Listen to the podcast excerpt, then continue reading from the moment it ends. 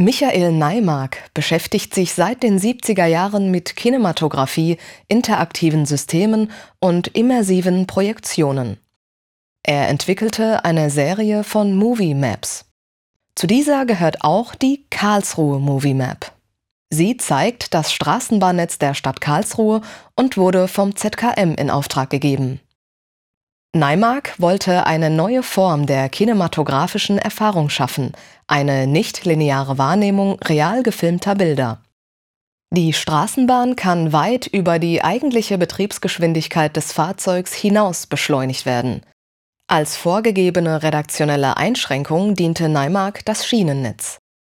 Die Installation erkundet die Geschichte der lokalen Stadtlandschaft